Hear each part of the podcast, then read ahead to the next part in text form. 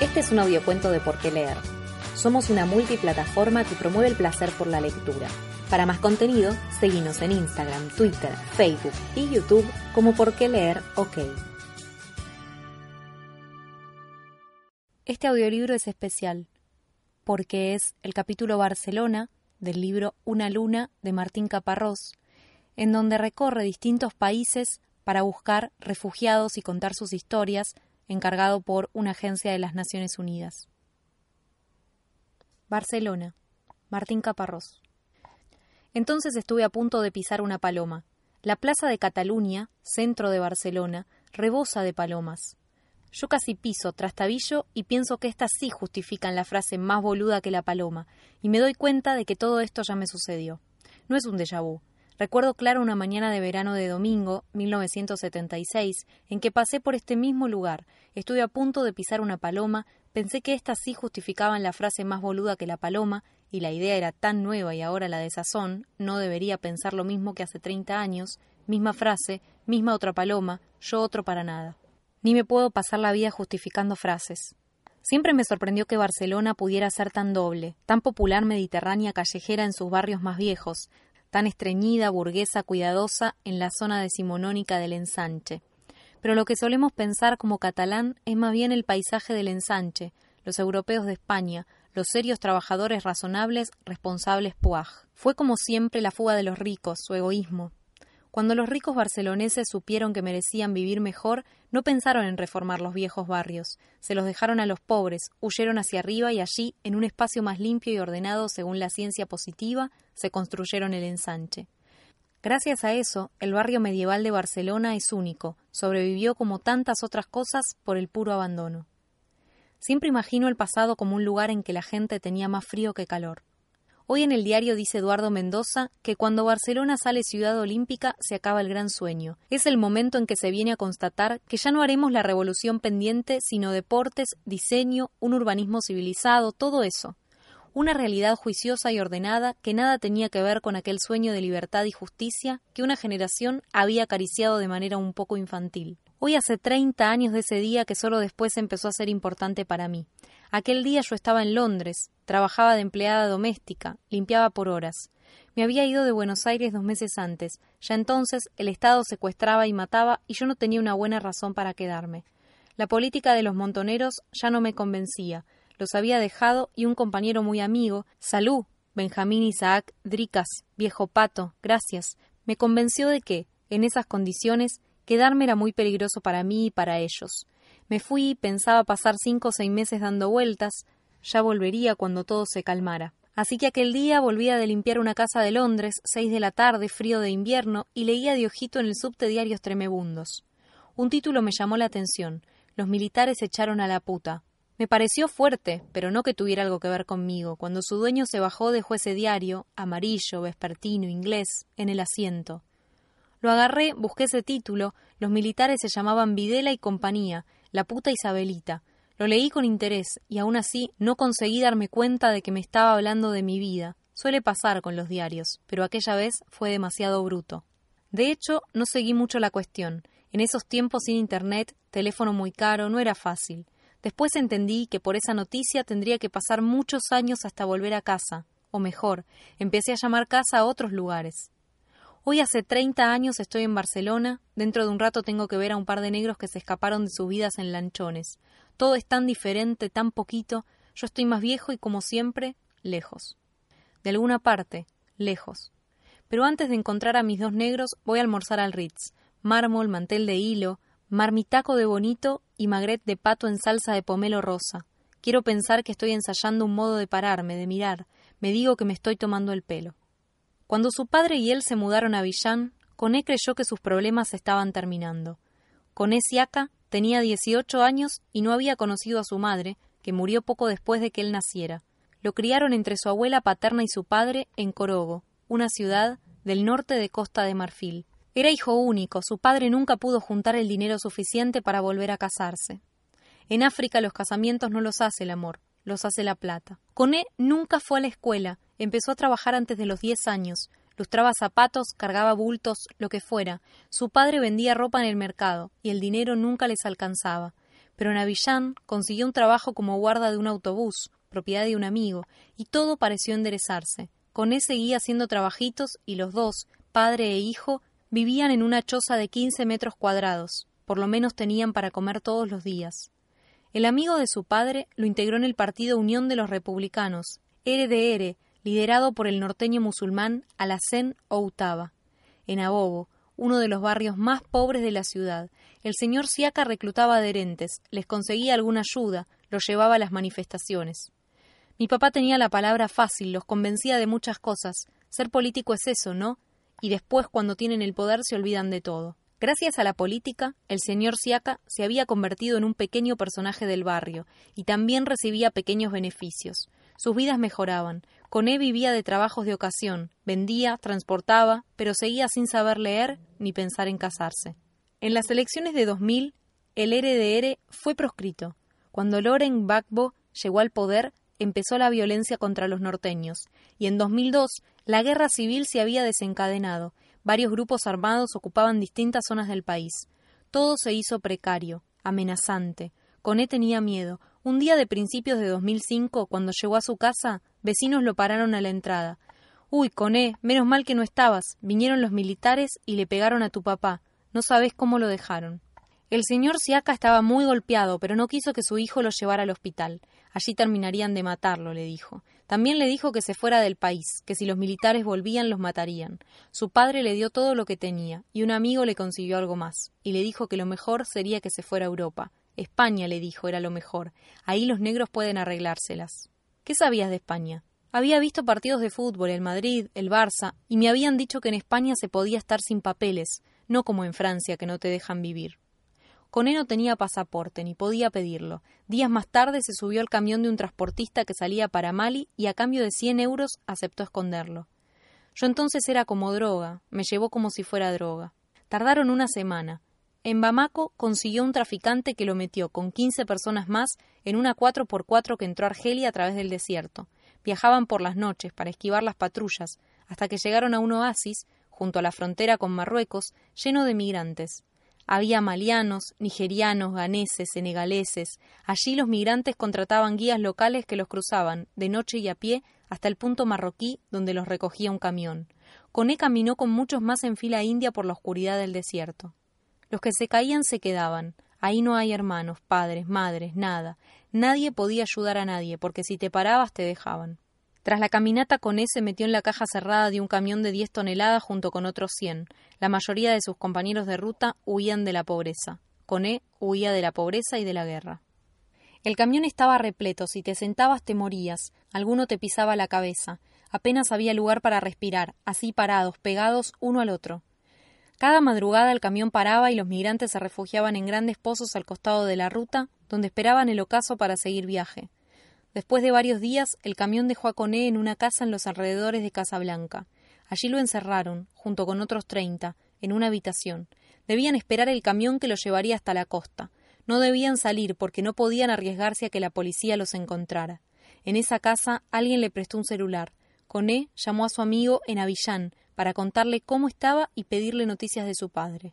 Se murió. Se murió hace unos días por los golpes, pero tenés que ser fuerte y seguir adelante.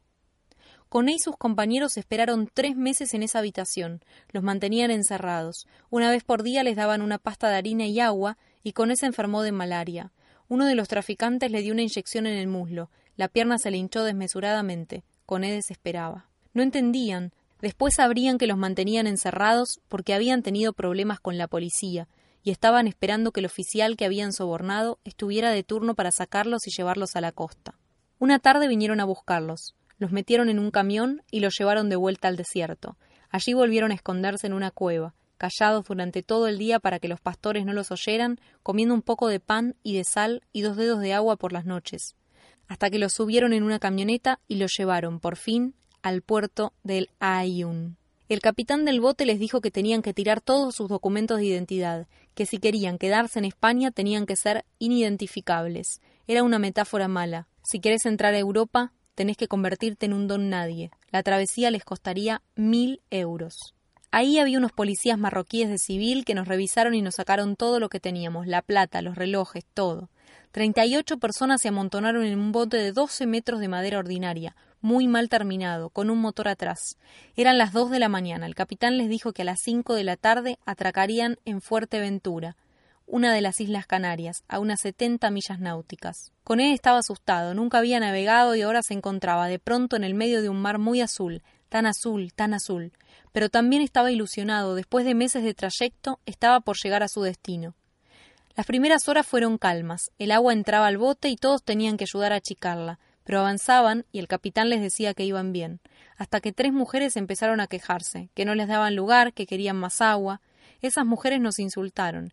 En África las mujeres no les pueden hablar así a los hombres, y se armó la pelea. Ahí fue que se rompió la brújula. Al cabo de unas horas, el capitán les dijo que estaba perdido. Alguien llamó con un celular a la policía española para pedir auxilio. Poco después, un barco de la Marina los detuvo y los llevó a Fuerteventura. No era lo que Coné había imaginado, pero estaba feliz de que la Odisea terminara. Su viaje había sido una sucesión de pesadillas, o una sola, larga pesadilla que duró varios meses. En Fuerteventura un policía le dijo que no se le ocurriera pedir el asilo político, que lo iban a tratar mucho peor, que estaba lleno de africanos que decían que eran marfileños perseguidos políticos. Coné estuvo 40 días en un centro de inmigrantes ilegales en Canarias. En esos centros la policía española interroga a los inmigrantes ilegales y la justicia les expide órdenes de expulsión que no se pueden cumplir porque los inmigrantes no tienen una identidad determinable o porque sus países no aceptan recibirlos. Por eso deben deshacerse de su documentación. Esa renuncia a la identidad es la paradoja legal que permite que miles de africanos se queden en España con una orden de expulsión que no se cumple. Al final de la cuarentena los españoles lo subieron a un avión y lo llevaron a Madrid. Le dolía mucho la pierna todavía, y no sabía qué iba a hacer de él. Días más tarde Coné quedó libre con unos euros en el bolsillo y la recomendación de un amigo, que se fuera a Almería, que allí había muchos negros y podría conseguir algo. Pero estuvo meses en Almería sin trabajo, comiendo salteado, durmiendo donde podía. Conoció a unos compatriotas que le propusieron ir con ellos a Francia. Coné no quiso, le habían dicho que la policía francesa trataba muy mal a los inmigrantes como él. Otro le dijo que, en su situación, lo mejor era ir a Cataluña y pedir el asilo. Yo pensé que Cataluña era otro país, y le dije que no, que me quería quedar en España. Después él me explicó, me dijo no, Cataluña es Barcelona, tú conoces al Barça, es la región del Barça. Con ese contactó con la Comisión Española de Ayuda al Refugiado, que le ayudó a pedir el asilo y lo ubicó en un albergue para solicitantes en Sabadell, cerca de Barcelona. Ahora estudia español en una escuela y de paso le enseñan sus primeras letras. De lunes a viernes también aprende tornería, pero sigue teniendo mucho tiempo libre. Entonces se va con un compatriota a visitar a un maliano que atiende un centro telefónico y ahí se pasan las horas, charlando, o ven partidos de fútbol en la tele. Yo era del Madrid, pero ahora soy del Barça. ¿Cómo? ¿Traicionaste? Bueno, en el corazón sigo siendo del Madrid, pero en la boca soy del Barça, porque si no acá te gritan y te miran mal. Los fines de semana va a Barcelona, pasea por la plaza de Cataluña, mira, se impresiona con lo grande y próspero que parece todo. Qué raro que Dios les dé tanto a unos y tampoco a otros. Con esta muy solo. Dice que está muy solo. Con esta muy flaco, ojeras negras, una leve ronquera. Parece más viejo que su edad, aunque su edad tampoco está muy clara. ¿Y no querrías tener una mujer? ¿Con esta ropa? Si esto es lo único que tengo. Claro que le gustaría estar con una mujer, dice, y que alguna vez querría casarse, pero para eso hace falta mucha plata, y no es fácil encontrar una buena mujer. Con él no tiene nada, la ropa que lleva puesta, dos camisas, un pantalón, un reloj de diez euros y un teléfono móvil. Y no es que no tenga nada más acá, dice, tampoco tiene nada más en ningún otro lado. Tiene unos parientes lejanos en Avillán, dice, pero no le hacen caso, y dice que si le llega a ir bien acá, van a quererlo mucho, que siempre es así.